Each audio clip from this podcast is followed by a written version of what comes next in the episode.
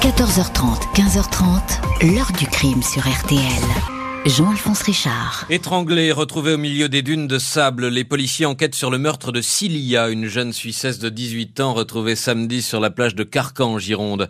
Pour collecter les témoignages, des affichettes ont été largement diffusées, en français, en anglais et en allemand. Les investigations ont commencé par le camping où la jeune fille passait ses vacances. Bonjour, c'était il y a un peu plus de 20 ans sur une plage du Médoc face à l'océan Atlantique. En pleine vacances d'été, le corps d'une jeune Suissesse est découvert sans vie à Carcan-Plage. Cilia Trindler a été étouffée par un homme qui lui a maintenu la tête dans le sable jusqu'à ce qu'elle ne puisse plus respirer et succombe, asphyxiée. Les enquêteurs vont longtemps s'interroger sur ce crime tout aussi brutal que cruel, sans mobile précis si ce n'est la frénésie de tuer. Un ADN va être prélevé mais comment l'identifier parmi les 25 000 touristes qui, à cette époque de l'année, fréquentent ce bout du littoral aquitain? Des Français, bien sûr, mais aussi des Allemands, des Anglais, des Belges, des Hollandais. Des milliers de tests ordonnés, des portraits robots, des suspects désignés et interrogés, mais rien qui ne mène au meurtrier de Carcan-Plage. Dossier insoluble, récemment aiguillé vers le pôle des affaires non résolues, les cold cases. Qui était avec la jeune femme ce soir-là? Va-t-on enfin savoir Et pourquoi l'enquête redémarre Question posée aujourd'hui à nos invités, émission en partenariat avec le journal Le Parisien, aujourd'hui en France. 14h30, 15h30. L'heure du crime sur RTL. Dans l'heure du crime aujourd'hui, en partenariat avec Le Parisien, aujourd'hui en France, le meurtre de Cilia Trindler. À l'été 2000, cette jeune Suissesse discrète, effacée, va être découverte sans vie sur une grande plage de Gironde, alors bondée de touristes. On l'a volontairement étouffée. Samedi 5 août 2000, vers 13h30, un touriste hollandais qui marche dans les dunes de Carcan-Plage, station balnéaire de la Côte d'Argent, à une heure de Bordeaux, tombe sur un corps grossièrement recouvert de sable. C'est une jeune femme inerte dont on ne distingue pas le visage enfoui dans la dune. Les gendarmes, tout de suite sur place, n'ont pas beaucoup de doutes sur la nature du décès. La scène est explicite, ni un accident ni un malaise, mais très certainement un geste criminel. La jeune femme mince, bronzée, est encore habillée. Un polo noir, une petite jupe marron et en dessous un maillot de bain de couleur rouge. Une bouteille d'eau minérale est à côté du corps, ainsi que ses baskets rouges. Dans l'une des chaussures, on retrouve la bague qu'elle portait. Le corps est basculé en avant, couché sur le ventre, la tête est enfouie dans le sable. On ne voit que des cheveux longs et bruns émerger inimaginable que la jeune femme ait mis fin ainsi à ses jours. C'est avec force qu'on l'a maintenue dans cette position. Le légiste confirme que la victime est morte par asphyxie. Sa bouche est pleine de sable, tout comme ses yeux. Elle est décédée par suffocation. Le médecin ne détecte pas de traces de violence, d'hématome ou de coups, même si elle a tenté de se défendre. Ainsi qu'en témoignent des traces sous ses ongles.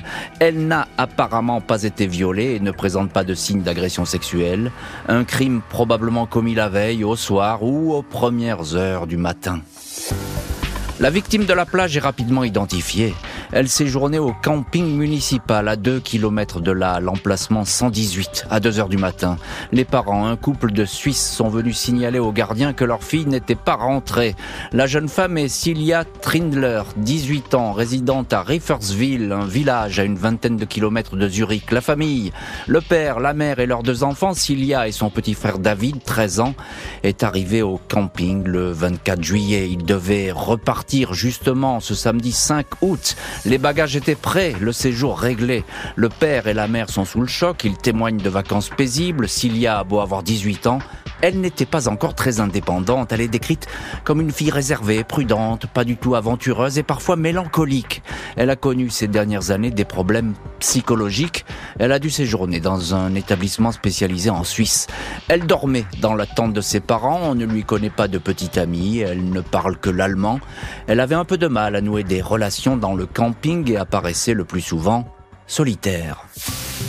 Les enquêteurs veulent tout connaître des dernières heures de Cilia. Vendredi 4 août, elle a déjeuné en famille, puis elle est partie sur la plage. Elle s'est jointe à un groupe de filles et de garçons, des Parisiens, en vacances. Elle est restée avec eux jusqu'en fin d'après-midi à cause de ses difficultés à s'exprimer. En français, elle est apparue un peu perdue. Un de ces Parisiens témoigne, elle n'avait pas l'air gaie. Je crois même l'avoir vue pleurer en silence. Le gardien du camping certifie l'avoir croisée dans l'après-midi vers 18h. Son petit frère David se souvient l'avoir vu à la même heure, passer devant la tente.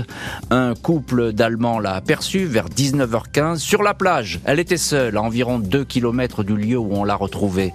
Un appel à témoins est diffusé. Dans les semaines qui suivent, les gendarmes adressent plus de 2500 lettres avec deux photos de la victime à quelques 2500 vacanciers qui ont séjourné dans le secteur de, dans ce coin du Médoc. Sur le moment, personne alors ne se souvient avoir croisé la jeune femme.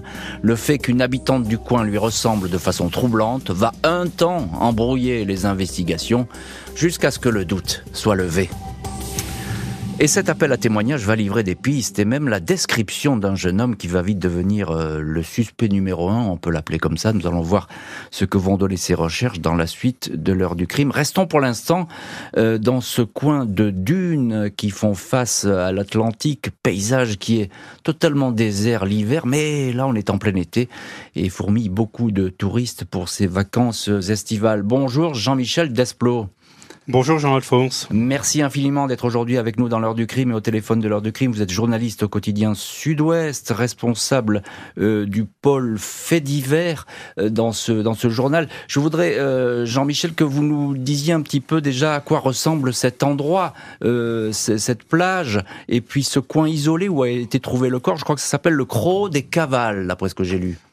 Absolument, Jean-Alphonse. Alors nous sommes dans le, dans le Médoc, dans le nord du département de la Gironde. Euh, il faut savoir qu'au mois de juillet et août, euh, cette euh, partie du département est peuplée de touristes, énormément de touristes.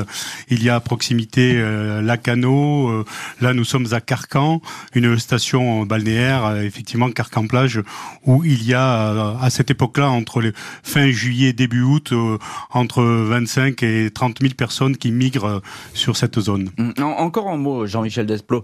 Au, passage, je souligne que vous êtes euh, avec notre ami Philippe de Maria, notre correspondant dans cette euh, grande région aquitaine, qui est avec vous pour euh, la transmission. Et évidemment, on le salue chaleureusement.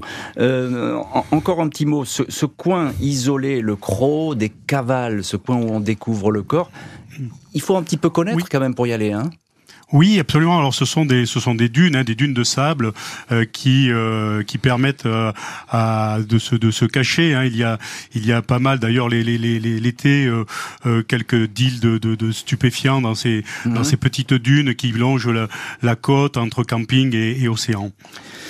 Bonjour Didier Tessedou. Bonjour Monsieur Richard. Merci beaucoup vous aussi d'être au téléphone de l'heure du crime. À l'époque, vous étiez major à la section de recherche de Bordeaux, chef du groupe homicide complexe pendant 11 ans. Et vous êtes sans doute le meilleur connaisseur euh, de, cette histoire. Vous avez enquêté pendant des années sur cette affaire qui vous tient euh, beaucoup à cœur. Vous avez d'ailleurs aujourd'hui pour nous parler l'accord, euh, reçu l'accord du Paul Colcase pour s'exprimer, puisque ce dossier, on va le voir d'ailleurs, ce dossier est désormais rentré dans, ce service des Colcase qui va l'examiner alors, euh, Didier Tessédou, première question. Scène de crime très particulière, j'ai envie de dire presque singulière. Alors la particularité, euh, selon moi, c'est déjà sa situation géographique.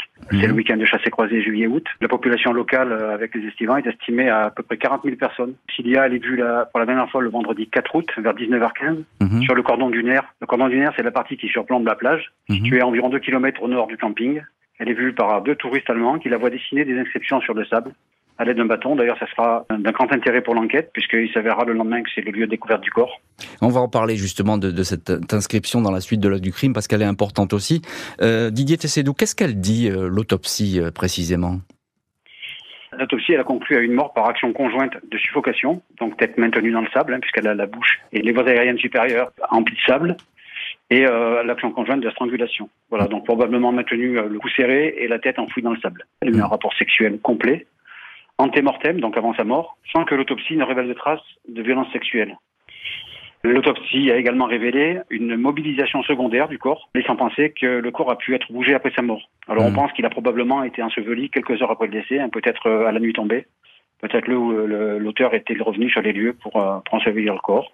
Alors c'est intéressant ce que vous dites Didier Tchessedou parce qu'effectivement il y a ce rapport sexuel mais ça ne veut pas dire parce qu'elle a eu un rapport sexuel que euh, la personne avec qui elle était, le jeune homme avec qui elle était, soit euh, évidemment l'auteur euh, du crime. Bonjour Damien Delseny. Bonjour. Merci beaucoup d'être aujourd'hui vous dans le studio de l'heure du crime. Vous êtes journaliste, chef du service police-justice au Parisien, le journal avec qui nous sommes aujourd'hui en partenariat pour traiter cette affaire et vous avez sorti ce matin même dans votre quotidien, le Parisien, aujourd'hui en France, qui a tué la jeune Cilia. Euh, c'est ce grand article qui est paru euh, ce matin. Euh, Damien Delceni, un mot. qui est Cilia Trindler? C'est une fille qui n'a pas eu une enfance apparemment très facile. Alors ça, c'est d'ailleurs l'enquête qui va permettre de, découvrir un peu cette biographie un peu chaotique, effectivement. donc c'est une jeune fille qui a, qui a 18 ans, qui vit en Suisse avec ses parents, et, et l'enquête qui va être menée d'ailleurs assez longtemps après après son décès va démontrer qu'elle a été victime d'abus sexuels dans son enfance quand elle avait environ 6-8 ans, mhm. euh, que cette affaire a été euh, cachée par sa par sa famille. Elle a prévenu sa famille à l'époque, qui était au courant, qui a préféré un peu enterrer cette histoire d'abus sexuel parce que ça se passait dans un village euh, relativement petit et que en fait les parents avaient peur du candidaton, etc. Donc en gros, on lui a demandé de se taire. Cette affaire, elle n'a jamais été, euh, elle n'a jamais été évoquée par ses parents. Et on sait que c'est quelque chose qui évidemment a créé un traumatisme profond chez elle, qui explique sans doute aussi euh, son séjour en hôpital psy quand elle était adolescente.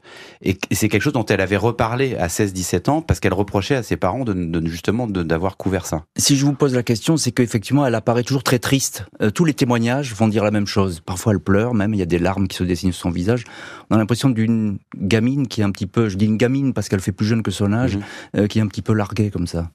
Oui, parce qu'encore une fois, elle, elle, elle fragile et vulnérable. Hein. Elle, a avec elle ce traumatisme profond qui est celui des abus sexuels qu'on connaît, et en plus d'avoir été à l'époque, elle a le sentiment d'avoir été quelque part euh, doublement euh, frappée puisque sa famille ne l'a pas défendue, ne l'a pas soutenue dans cette épreuve-là. Hum. Didier Tessedou, euh, vous avez beaucoup enquêté sur cette affaire. On peut penser qu'elle avait rendez-vous avec quelqu'un ce soir-là.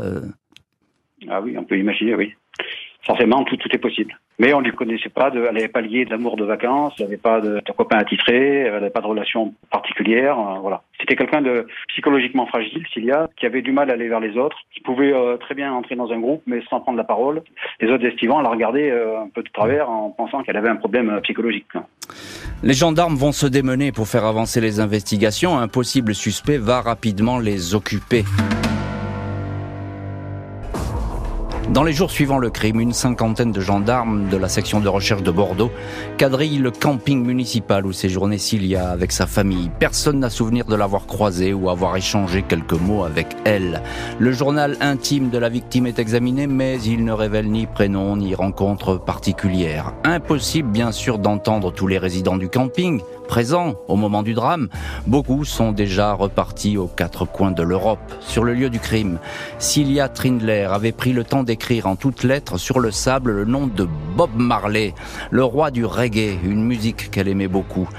Était-elle à ce moment-là en compagnie d'un garçon ou a-t-elle été surprise par un inconnu? Cette inscription va conduire les enquêteurs à s'intéresser à un festival de reggae qui se tenait alors sur la plage de Montalivet à quelques kilomètres de Carcan. Cilia avait-elle l'intention de s'y rendre seule ou avec quelqu'un? La piste ne donne rien. Les enquêteurs disposent d'une empreinte ADN masculine détectée sous les ongles de la victime. Des autostoppeurs qui se trouvaient sur les routes autour du camping sont contrôlés. Tous les garçons qui fréquentent le bar à la mode proche du camping, le Galipo, n'échappent pas aux gendarmes. La clientèle masculine est soumise au test ADN. Les fichiers des personnes connues pour violence ou agression sexuelle sont explorés. Rien ne match. La cellule spéciale homicide 33 dédiée à l'affaire ne parvient pas à dégager une piste. Sept mois après le début des investigations, investigation, mars 2021, un témoin intéressant se manifeste. Son récit est étayé. Il se trouvait à cette période en vacances dans la région. Il a formellement reconnu Cilia Trindler sur les photos de la vie de recherche. Le témoin indique que le vendredi 4 août 2000, il l'a vue vers 19h en compagnie d'un créole ou d'un antillais âgé entre 20 et 25 ans, les cheveux décolorés parsemé de mèches rousses. La scène se déroulait au bar Heidi, à Carcan-Plage. L'homme s'en souvient car la fille pleurait. Des larmes coulaient sur ses joues. Elle était triste. Il indique que l'individu, svelte, t-shirt et bermuda, l'a prise par le bras. Ils sont partis vers la plage. Le portrait robot du suspect est diffusé, affiché dans toutes les gendarmeries et commissariats. Neuf mois plus tard, lundi 3 décembre 2001, un homme est interpellé dans l'Aveyron. Ce Marocain de 23 ans est arrêté après avoir agressé un gendarme lors d'un contrôle. Son visage ressemble à celui du portrait robot. Les enquêteurs se rendent aussitôt à Rodez afin de procéder à un test ADN, mais l'espoir retombe. L'ADN ne correspond pas à celui retrouvé sous les ongles de la victime. Le portrait robot peut aussi laisser penser à un surfeur. Le patron d'une boutique est interrogé et mis hors de cause, tout comme le cuisinier d'un hôtel de Carcan dont la coupe de cheveux est identique à celle du suspect. Il est laissé libre au moment du meurtre. Il était derrière ses fourneaux. Et c'est vrai que les efforts ne sont pas payants. Impossible d'avoir un début d'explication sur ce crime qui a tout d'un crime gratuit. Encore une fois, le mobile est, reste des plus flous. Euh, Jean-Michel Desplot, on vous retrouve en, compagnie de Philippe de Maria euh, près, de, près, de, Bordeaux. Vous êtes journaliste au quotidien Sud-Ouest, responsable du pôle fait divers dans, dans ce journal. Euh, la difficulté première, j'ai envie de dire, c'est cette population très mouvante, très itinérante de vacanciers, parce que les gens dans un camping sont là deux, trois jours, parfois même quelques heures, et puis ils s'en vont. Oui, pour, pour, les gendarmes, effectivement, Jean-Alphonse, c'est une enquête euh, très difficile. Euh, déjà, à la base, elle, elle, est très compliquée, mais à plus forte raison à cette période-là de l'année où il y a énormément, comme vous l'indiquez, de touristes sur mmh. la côte. Euh, plus de 5000 tests ADN ont été pratiqués, des portraits robots ont été diffusés, mais à l'époque, il faut se souvenir qu'il y a 23 ans, les portraits robots étaient peut-être un hmm. peu plus approximatifs qu'ils ne le sont à l'heure actuelle avec les techniques modernes euh, d'investigation. Même il faut bien le dire, les portraits robots, c'est rare qu'ils débouchent sur quelque chose de concret. Euh, c'est une habitude policière, mais hélas, ça n'a pas jamais vraiment porté ses fruits. Il y a euh, parfois un décalage, oui, effectivement. Il, a, il y a parfois un décalage. Didier Tessédou, vous êtes à l'époque major à la section de recherche de Bordeaux et vous êtes l'un des gendarmes qui menait euh, l'enquête. Vous l'avez suivi de A à Z cette enquête. Alors à l'époque, vous n'avez pas beaucoup de choses, hein, mais vous avez alors vous avez d'abord ce témoignage de ce couple allemand qui a vu Cilia sur la plage. Elle était toute seule. Euh, par chance, euh, nous, le témoignage du couple allemand qui a aperçu mmh. Cilia le soir de sa disparition sur le lieu où sera découvert le corps, dans la tenue avec laquelle elle est découverte, ça, ça va permettre quand même d'écarter beaucoup d'autres scénarios qui vont se présenter aux enquêteurs. Et puis, alors, il y a aussi, il y a ce témoignage, c'est important. Et puis, il y a cette inscription sur le sable, Bob Marley. Euh, elle va beaucoup vous intéresser, cette, inscription, euh, Didier Tessedou. Alors, sur le sable, elle a écrit, elle a fait des références à Bob Marley. Alors, on sait que l'enquête nous démontrera après que Sylvia était fan de reggae. Et puis, des inscriptions un peu plus mystiques. On a découvert ça également dans son journal intime. Euh, voilà, c'est quelqu'un qui faisait beaucoup référence au monde de la sorcellerie, à la religion, à toutes ces choses-là. Voilà. Donc il y, a des inscriptions qui ont été, qui ont été difficilement, qui n'ont pas été déchiffrées parce qu'elles étaient, elles étaient partielles ou parce que le vent avait balayé la dune. Mhm. Mais il y avait euh, au moins une inscription, oui, effectivement, où on pouvait lire Bob Marley. Mhm. Damien Dalceni, je voudrais qu'on revienne un petit peu avec vous. Vous êtes journaliste au Parisien. Le Parisien aujourd'hui en France, vous êtes notre partenaire. On est, nous sommes partenaires euh, dans, dans, cette affaire aujourd'hui. Euh, sur ce portrait robot, parce qu'il va quand même beaucoup prospérer il va occuper les enquêteurs pendant des mois et des On va se focaliser là-dessus, sur cet homme avec les cheveux décolorés. Oui, alors même des années. Mais, euh, mais en fait, oui, parce que le témoignage qui, qui permet d'aboutir à ce portrait robot, euh, il est assez précis. Il est surtout précis dans le temps, c'est-à-dire que c'est quelqu'un qui dit avoir vu Cilia avec ce, avec ce jeune homme dans le, dans le créneau horaire où effectivement euh, elle n'est plus sur la plage, mais elle peut être ailleurs. Et puis le, le témoin dit en plus qu'elle repart vers la plage, vers les dunes avec ce, avec ce jeune homme. Et effectivement, ce, ce portrait robot, plusieurs années après, puisque quasiment 15 ans après, on va finir par mettre un nom sur ce portrait robot. Et euh, ça va emmener les gendarmes d'ailleurs jusque sur l'île de la Réunion, puisque c'est là-bas qu'on va aller euh, interroger la personne qui correspond à ce portrait robot, qui va d'ailleurs confirmer que c'est bien lui, c'est-à-dire il était effectivement dans la région de Carcan à l'époque, il faisait du surf, etc. Cette personne, elle va être prélevée. Son ADN va être comparé à la, aux traces ADN qui ont été retrouvées sur la scène de crime ça va pas du tout correspondre. Et puis lui, d'ailleurs, ne va pas dire qu'il était avec elle ce soir-là. Mais en tout cas, ce, ce fameux, ce fameux euh, créole avec les cheveux peroxydés et des mèches, des mèches rousses, ils vont finir par l'identifier plus de 15 ans après. C'est dire, euh, c'est fou d'ailleurs, parce que quand on, ah, c'est une enquête au long cours qui, est, qui est exceptionnelle. Donc on l'identifie. Bon, la piste, elle tombe à l'eau. Euh, plus de portraits robots qui, qui tiennent la route. encore un mot, Damien Delceni. Il y a cette inscription sur le stade. Bob Marley, bon, on sait qu'elle est fan de, mm. de reggae, c'est pas très étonnant. Ce qui est sûr, c'est qu'elle a eu le temps de l'écrire, en tout cas, hein, et elle a pris son temps. Elle ne semblait pas être euh, sous, sous, la pression de qui que ce soit. Et puis il y a ces inscriptions un petit peu cabalistiques euh, euh, qui font référence à la sorcellerie. Ça, c'est un petit peu troublant. Alors, c'est ce que disait l'enquêteur. En fait, c'est dans son, c'est en enquêtant en fait sur elle qu'on va un peu remettre tout ça dans l'ordre. D'abord, effectivement, sur son sur son journal de intime, son journal de bord, elle fait beaucoup de références à ça, elle fait beaucoup de signes euh, euh, un peu ésotériques. Et puis, en fait, en, enquêtant sur sa vie de famille, on va s'apercevoir que sa, sa maman fait plus ou moins partie d'une secte en Suisse. Mhm. Euh, elle est d'ailleurs, sa, maman est d'ailleurs l'une des maîtresses d'un gourou local qui, qui, qui, organise cette secte. Donc on comprend qu'elle qu'elle évolue aussi depuis des années dans un univers un peu particulier, un peu particulier et où effectivement elle peut avoir été un peu poreuse à ce, à ce genre de, de ce genre de signes, ce genre de croyances, etc. Donc ça, on va le découvrir. Enfin, les enquêteurs vont le découvrir en travaillant sur sa famille en Suisse. Et encore une fois, il faut bien le, le, le préciser, Damien Delseny, parce que ce portrait qui est fait euh, de Cilia, c'est le portrait d'une femme très, d'une jeune femme très fragile, très vulnérable. C'est-à-dire qu'elle parle pas le français. Euh, elle est peut-être à la merci de quelqu'un qui aurait tout simplement euh, voulu aller faire un tour sur la plage avec elle. Oui, il y, y, a beaucoup de choses.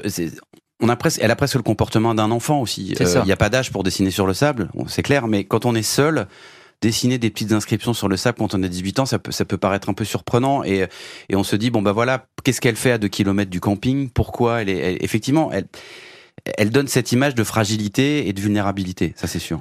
Jean-Michel Desplot, euh, journaliste au, quotidien Sud-Ouest, et c'est vous qui traitez les faits divers pour ce quotidien. Euh, un mot avec vous. Localement, on peut dire que c'est une traque incessante, parce qu'il y a des centaines de personnes, de locaux, je parle bien d'habitants du coin, qui vont être entendus, questionnés. Oui, tout, tout, à fait, Jean-Alphonse. Euh, je m'entretenais encore euh, il y a quelques heures avec le, le maire de l'époque, euh, Henri Sabaro, le maire de Carcan, mhm. qui, qui, garde un souvenir très très très vivace de, de, de cette enquête et, qui a fortement ému la population de, de, Carcan, qui est une une ville paisible, hein, une station balnéaire très très tranquille. Et effectivement, le, le, meurtre de, de Sylvia Trindler a créé un, véritable traumatisme à l'époque hein, sur la côte et dans le département. Alors bien évidemment, le, journal Sud-Ouest s'est intéressé à cette affaire. Bien sûr. Nous nous y intéressons, nous nous y intéressons encore aujourd'hui avec, notamment avec l'émission TV7 Enquête, TV7, la, la chaîne du groupe Sud-Ouest, mhm. où nous enquêtons sur sur ce meurtre. Et, et, et, on, se trouve dans une impasse, quoi. Également, on voit que euh, aujourd'hui encore, euh, on est on est vraiment dans, dans une mhm. impasse judiciaire. Mhm. Aucune piste solide et si le meurtrier de la jeune Suissesse était un tueur itinérant.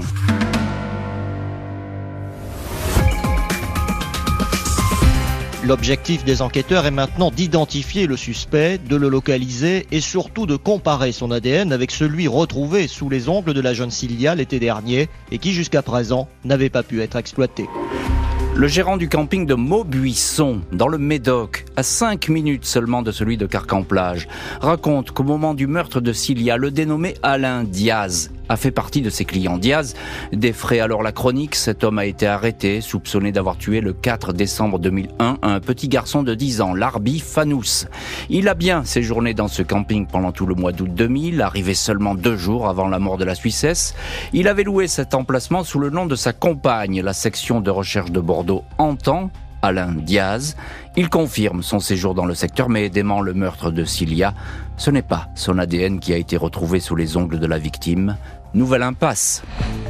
6 août 2003, le corps de Audrey Texier, 16 ans, est retrouvé en bordure d'un chemin à Saint-Martin-de-Ré, à 250 km au nord de Carcan-Plage. Elle a été violée, assassinée. Elle est morte par asphyxie. Audrey Texier était une lycéenne en vacances, tout comme Cilia Trindler.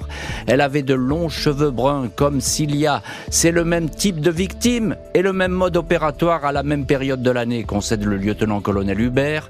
Une équipe de gendarmes est envoyée sur place afin de déterminer de possibles correspondance entre les deux crimes. Quatre mois plus tard, un suspect, Frédéric Ramette, 26 ans, passe aux aveux, mais en dépit des similitudes, il n'est pas le meurtrier de Cilia. Aucune correspondance. ADN. Et voilà donc pour ces vérifications. Damien Delceni, on vous retrouve, euh, journaliste, chef du service police-justice au journal Le Parisien, Parisien aujourd'hui en France, euh, journal avec lequel nous sommes en partenariat aujourd'hui. Euh, la piste des tueurs en série, on va les appeler comme ça pour simplifier, c'est-à-dire hein, des, personnes qui, qui, seraient un petit peu itinérants et qui auraient commis d'autres crimes, elle va être évidemment, je suppose, examinée dans, cette affaire. Évidemment. bah, surtout que la piste des tueurs en série, souvent, elle, elle arrive quand la les pistes un peu évidentes de, de proches, etc., ont été évacuées. Euh, donc on se penche sur des sur des crimes sériels. Là, ce qui est quand même un tout petit peu euh, perturbant, c'est que en général, un tueur en série, il a un mobile qui est très souvent sexuel. Euh, là, d'après les constatations qui sont faites euh, à l'autopsie, la relation sexuelle qu'a eu Sylvia Trindler très peu de temps avant, avant de mourir, elle est consentie. En tout cas, c'est ce que... Il n'y a pas de violence. Il n'y a pas de violence. Il n'y a pas les traces habituel qu'on trouve sur un corps quand il y a eu une, une relation sexuelle forcée. Même si elle s'est défendue quand même. Hein alors même si elle semble, alors est-ce qu'elle s'est défendue dans la bagarre qui a suivi, etc. D'ailleurs, on, on sait toujours pas aujourd'hui si euh, la personne qui a eu cette relation sexuelle avec Sylvia est la même personne que celle qui l'a tuée. Ça peut être deux personnes différentes. Mais effectivement, euh, on va on va aller regarder du côté des, des criminels euh, un, peu sériels, mais on a quand même cette trace ADN qui existe. Hein, c'est dans tous les dossiers, on n'a pas une, une, une empreinte ADN complète. Et ce qui est embêtant, c'est que depuis 20, presque 23 ans maintenant, cette trace ADN, elle ne matche jamais avec rien. C'est-à-dire que on peut estimer que le, meurtrier, ou en tout cas quelqu'un qui a à connaître du meurtre de Sylvia Trindler, il n'a jamais plus fait parler de lui après. Ce qui est encore une fois très perturbant et ce qui évacue de fait la piste d'un criminel d'habitude qui, qui, aurait replongé à un moment donné et dont on aurait retrouvé la trace par cette trace ADN. Oui, alors ça, c'est effectivement, c'est la démonstration que comme on ne trouve pas de correspondance, il se peut que cette personne n'ait tué, j'ai envie de dire qu'une fois. Euh, c'est ce qu'on peut euh, estimer. Euh, Jean-Michel Desplot, journaliste au quotidien Sud-Ouest, et vous êtes avec Philippe de Maria à Bordeaux.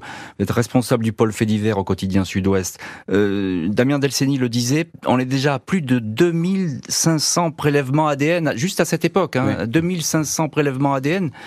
Je suppose que dans, là, dans la région, chez vous, tout le monde se regarde un petit peu, du, pas du coin de l'œil, mais en tout cas, voilà, c'est une affaire qui, qui fait du bruit. Mais en, 2000, effectivement, au mois d'août 2000 à Carcan, euh, euh, il y avait une, drôle d'ambiance dans la, dans la station balnéaire parce que plus de 5000 tests ont été euh, pratiqués auprès de la, de la population, hein.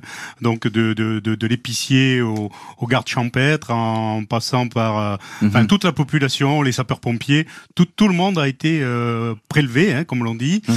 euh, mais aucun test n'a matché avec l'ADN de retrouvé sur la victime. Ce, ce, qui, ce, qui, est très euh, très étonnant. Didier Tessédou, vous à l'époque vous étiez major à la section de recherche de Bordeaux, chef du groupe euh, homicide complexe pendant 11 ans.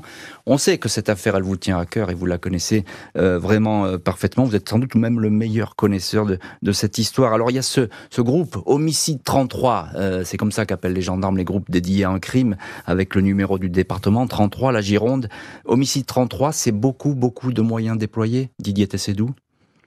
Oui, c'est un groupe d'enquêteurs qui va être exclusivement dédié à cette enquête et qui va perdurer pendant de nombreuses années. On a par chance un ADN qui va quand même permettre de fermer beaucoup de portes pour écarter des pistes parce que dans ce genre de région, mhm. euh, à cette époque de l'année, euh, forcément, euh, tout travers apporte un intérêt ou, suscite la curiosité des enquêteurs, hein, un exhibitionniste, mmh. adultère, tout un tas de, de, comportements qui font la vie d'un camping. Hein, qui font la vie d'un camping, effectivement, avec des personnes qui peut-être n'osent pas venir témoigner. C'est aussi des personnes qui ont peut-être vu quelque chose, mais qui étaient dans une situation un petit peu particulière et qui n'ont jamais parlé aux enquêteurs. Les recherches vont de plus en plus s'élargir, bien au-delà du Médoc. La réponse se trouve-t-elle tout simplement en Suisse? 17 mois après la découverte du corps sans vie de Cilia Trindler, les gendarmes ont entendu déjà une dizaine de jeunes Allemands en vacances à août 2000 à Carcan-Plage, dans le Médoc. 2013, les recherches visent à nouveau plusieurs ressortissants étrangers à Bordeaux. Le nouveau directeur d'enquête a établi toute une liste de vérifications. Les gendarmes se déplacent ainsi à Zurich pour réentendre les parents, les proches, les professeurs et les amis de la victime. Il y a quelques années, Cilia avait été victime d'un viol commis par un voisin de la famille, affaire que les parents souhaitaient ne pas ébruiter, mais qui a considérablement perturbé l'adolescente. Elle a alors été suivie quelque temps par des psychologues. Le voisin en question est entendu. Il finit, après bien des tergiversations, à être soumis à un test ADN, lequel se révèle négatif. Les gendarmes vont également adresser des commissions rogatoires en Allemagne et aux Pays-Bas. Ils souhaitent que certaines personnes soient soumises à des tests ADN. Des jeunes gens ayant séjourné au camping de Carcan ou dans les auberges de jeunesse proches, mais les enquêteurs ne retirent pas grand-chose de cette pêche à distance, sinon les refus de nombreux tests ADN et des témoignages évasif. Le commandant de la section de recherche de Bordeaux-Bouliac, le colonel Frédéric Bonneval, assure au journal Sud-Ouest La police technique et scientifique peut beaucoup nous aider. Nous travaillons sur les fichiers ADN. Nous n'abandonnerons jamais. Et effectivement, ne jamais abandonner, c'est le mot d'ordre dans cette affaire, en tout cas du côté des, gendarmes qui n'ont jamais rien euh, lâché. Euh, Damien Dalceni, là, l'enquête se déplace même assez loin. On va jusqu'aux Pays-Bas, je crois, hein, en commission rogatoire. On va en Allemagne, puis on va en Suisse, parce qu'on revient toujours à cet environnement familial. Vous nous l'avez décrit, mais c'est important parce que ils semblent s'y attacher les enquêteurs à cette famille suisse il y, a deux raisons. Euh, la première, c'est que en 2001, c'est-à-dire un an après la mort de, de Sylvia, euh, au moment de la date anniversaire, si on peut appeler ça comme ça, les parents vont revenir à Carcan, se, se recueillir à l'endroit où elle est où elle a été tuée, et les gendarmes locaux, ils en profitent pour pour essayer de les entendre, les auditionner, parce que ils les ont auditionnés évidemment un an avant, mais ils se disent toujours bon, il y a des choses, le contexte est différent. il y a des choses qui peuvent revenir, etc. Et en fait, cette audition, elle se passe assez mal. Euh, les parents ont l'impression d'être soupçonnés, ils trouvent les questions beaucoup trop, euh, beaucoup trop poussées, beaucoup trop intimes.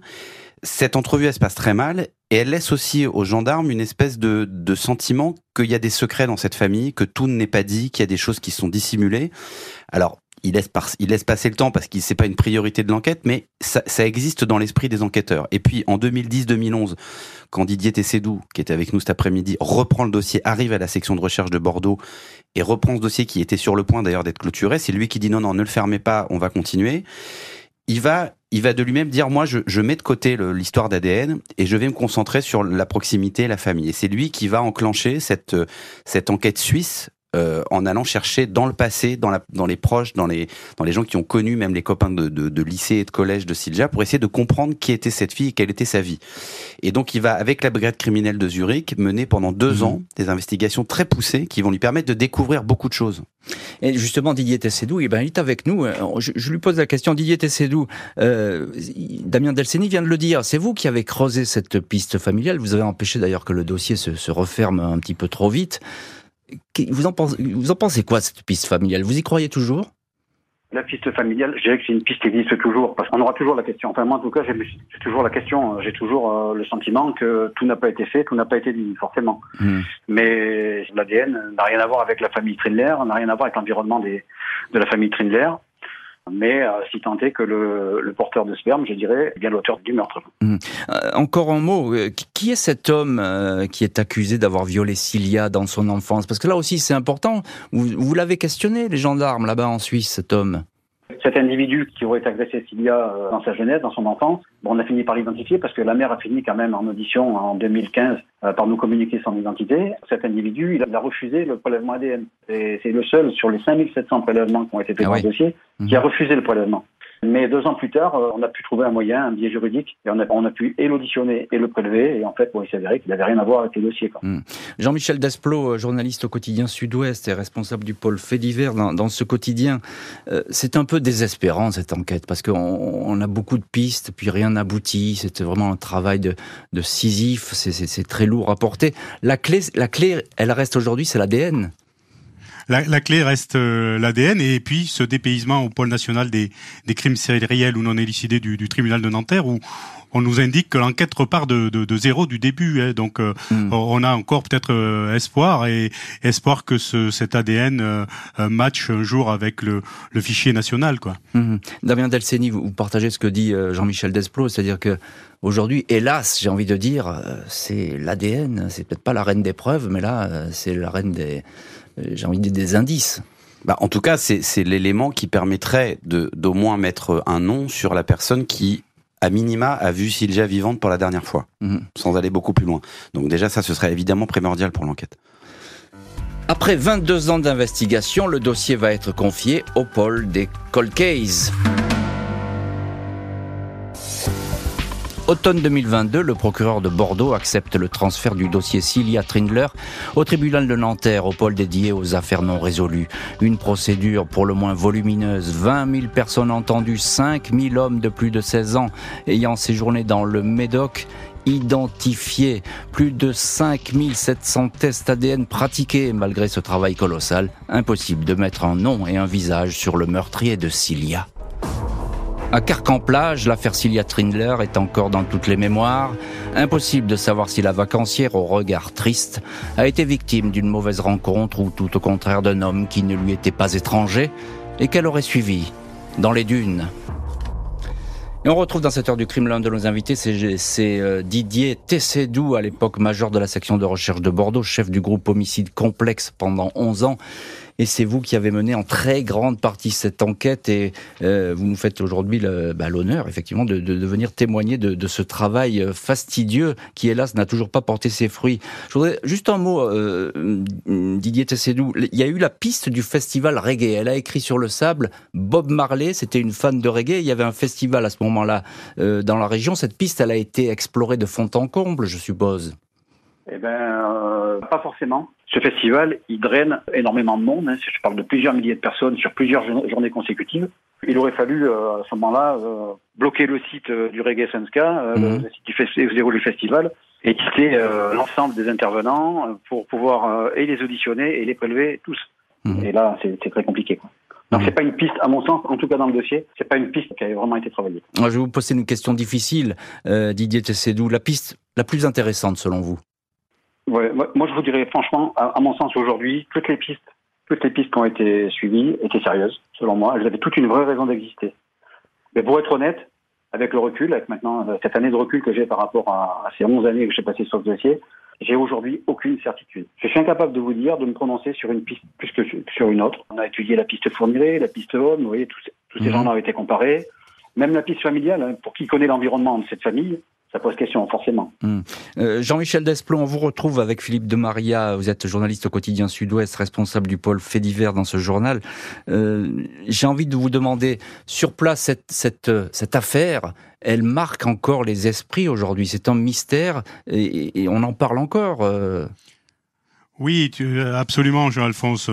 Euh, le fait que nous ayons euh, fait un papier la semaine dernière suite au dépaysement de l'affaire au pôle Cold Case, mmh. ça, ça, a ravivé la mémoire dans la mémoire des habitants de Carcan cette dramatique affaire. Hein, euh, comme je vous l'indiquais, c'est le Médoc, une, une, zone très tranquille hein, de, du département de la Gironde, et aujourd'hui encore avec ce, ce mystère Cynthia Trinder hein, qui, reste non élucidé, ça crée, ça crée encore dans la dans la ville et puis euh, chaque été, euh, oh, euh, les, habitants se remémorent cette triste mmh. affaire.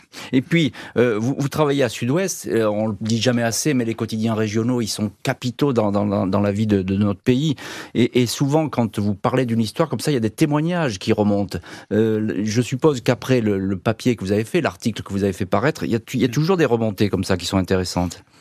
Oh, Absolument. D'ailleurs, les, les, magistrats euh, s'appuient régulièrement sur les papiers de la presse quotidienne régionale, qui sont un petit peu la, la mémoire vivante, hein, la mémoire vivante euh, et la mémoire locale de toutes ces affaires, et qui permettent parfois de, de, de, faire avancer les dossiers, mais là, euh, ce n'est pas le cas. Mm, mm. Euh, Damien Delceni, euh, journaliste chef du service police-justice au Parisien, le Parisien aujourd'hui en France, vous êtes notre partenaire aujourd'hui dans, dans, cette émission consacrée à, à Cilia Trindler. Qu'est-ce que peut faire le, le, pôle judiciaire des affaires non résolues? Parce qu'on a l'impression, alors là, je suis désolé, mais il y a 22 ans d'enquête, je crois, on a tout fait, on a tout ratissé. Alors, on a coutume de dire qu'il n'y a pas de crime parfait, il y a que des enquêtes imparfaites. Il faut reconnaître que celle-là qui n'a pas abouti, elle a, elle est plutôt bien faite. Elle est plutôt bien faite. Donc c'est pas très juste, mais bon, c'est pas une réponse. Ce que va faire le pôle maintenant, c'est euh, reprendre euh, ce qu'ils font à chaque fois, hein, relire complètement le dossier, ce qui va être long et fastidieux parce que le dossier il est, il est costaud, il est, il est très épais et essayer de repérer si euh, une piste ou une autre, euh, à leur sens, n'ont pas forcément été menées jusqu'au bout. Euh, moi, j'en ai discuté avec Didier Tessédou là avant mhm. l'émission, lui, il a, il a beaucoup travaillé seul sur ce dossier. Euh, pendant, alors, il était bien sûr aidé ponctuellement, il, est mais, passionné, il était, il était le voilà, il était le référent. Et lui, il m'a parlé, il m'a dit, il y a un moment donné, quand on est enquêteur, il y a une espèce d'effet tunnel, c'est-à-dire qu'on, il y a peut-être des choses qu'on qu'on ne voit pas. On connaît le dossier par cœur, mais il y a peut-être des choses qu'on n'a pas vues. Et lui se, se réjouissait entre guillemets que ça puisse passer entre d'autres mains parce que eh ben peut-être que quelque chose va euh, devenir évident en 2023 alors que ça l'était pas en 2001. Oui, un, un, nom, euh, une circonstance, etc., qui peuvent émerger effectivement quand on ne connaît pas le dossier tout de suite, euh, ça saute aux yeux. Bah, Didier Tessédou, justement, je vais terminer cette émission avec vous.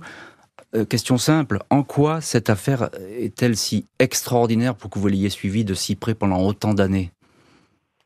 Alors pour moi, elle est extraordinaire, mais alors vraiment extraordinaire au sens premier du terme. Déjà par sa durée, parce que ça fait 23 ans. Par le nombre de pièces de procédure, hein, il y avait, ça, ça, représentait 65 000 pièces de procédure, c'est énorme. Hein. Par le nombre de prélèvements ADN, hein, 5700 à ce jour, partout en Europe. Et puis, quand vous êtes enquêteur de police judiciaire, mmh. un jour dans votre vie, euh, dans votre carrière, vous espérez traiter un dossier comme le Catherine Lair, parce que c'est, voilà, c'est des dossiers passionnants qui vous prennent. 12 ans après, euh, j'en parle encore avec passion, je suis capable d'en parler pendant des heures, quoi. Forcément, mmh. je suis plein de sport encore. Et on espère nous aussi que effectivement cette affaire pourra être résolue. Merci beaucoup Didier Tessédou, Damien Delceni et Jean-Michel Desplot avec euh, Philippe de Maria euh, d'avoir été aujourd'hui les invités de l'heure du crime. Merci à l'équipe de l'émission, Justine Vignot, Marie Bossard à la préparation, Boris Pirédu à la réalisation. L'heure du crime, présenté par Jean-Alphonse Richard sur RTL.